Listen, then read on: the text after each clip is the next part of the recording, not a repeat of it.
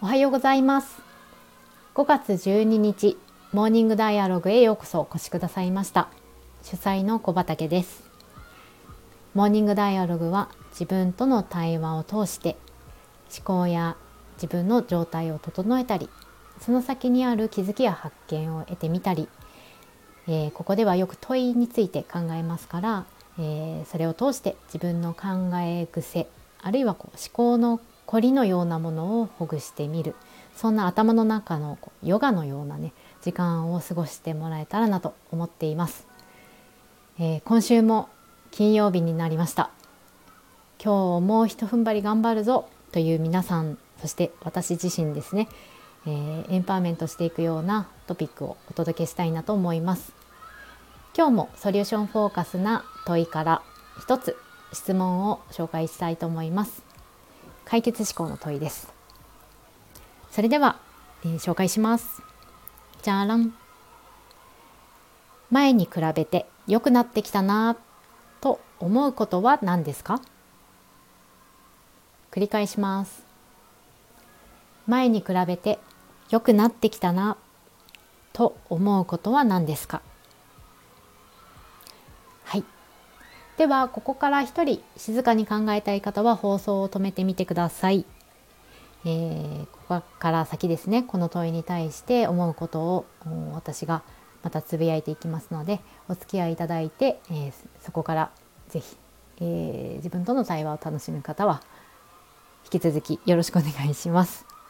え、ちょっと金曜日、え、私も若干疲れてきていて声のトーンが低いような気もしますが気にしません。では行きますえっ、とですね今日の質問ですね前に比べて良くなってきたなということで良くなってきた部分すで、ー、にある部分肯定できるような部分に着目していきましょうという問いですね。で物事には必ず良し悪しとか、まあ、ポジティブネガティブっていう二面二面性があると思います。ああもうこれは失敗したとかもうこんだけしか進んでないじゃんっていうような物事状態に関しても必ずそれでも良いうまくいってる部分っていうのがあるわけですよ。光を当ててみたらそれが見つかる。でそこをしっかりと見ていきましょうよ。良い面えー、そこにあるできている面に気づきましょうよというのがポイントです。前に比べて良くなってきたなと思うことですからね前に比べて。はい、でそこの良くなってきた、まあ、良い面あるいはすでにある部分に気づくということはあ、まあ、人が行動していく部分で例えば、まあ、少し気楽に進めてみるというのにつながっていくことあると思います。良い面とかねそこを見ることで自分の中に安心勇気というものが生まれていってその先の行動につながりやすいということがこれは心理学の面からありますしあとはこうやってきたこと、えー、そこにできている部分肯定部分をしっかりと見る受け取るということでえー、活力モチベーションが生まれていくその上で進めてみるという面もあります。あとはですね、えー、良い面に気づくポイントとしてポイントというか効果良さとしてはですねえっ、とそうそうソリューションフォーカスの考え方でこういうのがあるんですよ。すでにうまくいった行動パターン良くなってきた部分とかねそこの行動パターンを繰り返す方が今ある問題行動をやめようとか問題行動を変えよう何か問題となっているものを変化させようとするよりも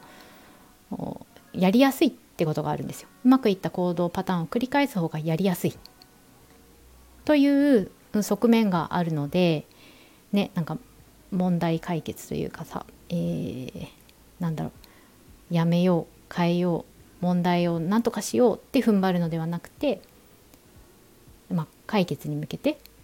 できているよねうまくいってるよね前よりは良くなっているよねというここをもう一度使っていく。自分で認めてそれを、まあ、何らかの形でえー、次に送っていく。そんなやり方。やりやすいですよっていう一面があります。でこういったあのアプローチはおそらく自分自身もそうですし何か取り組んでいるプロジェクトもそうなんですけれどそこへの変化の可能性に関して少しずつ、まあ、着実に進めていく道を歩めていくそのためのアプローチの一つになってくると思うのではいなんだか今日えーと、ちょっと私がね、えー、エネルギーダウンしてるんですけれど 失敗したなとかねあここまでしかうまくいかないよねっていう気分になっている人状態にある人もですね是非それでも前に比べて良くなってきたなって思うこと何ですかっていうねこの質問にで、えー、いろいろ良くなってきてる部分を取り出して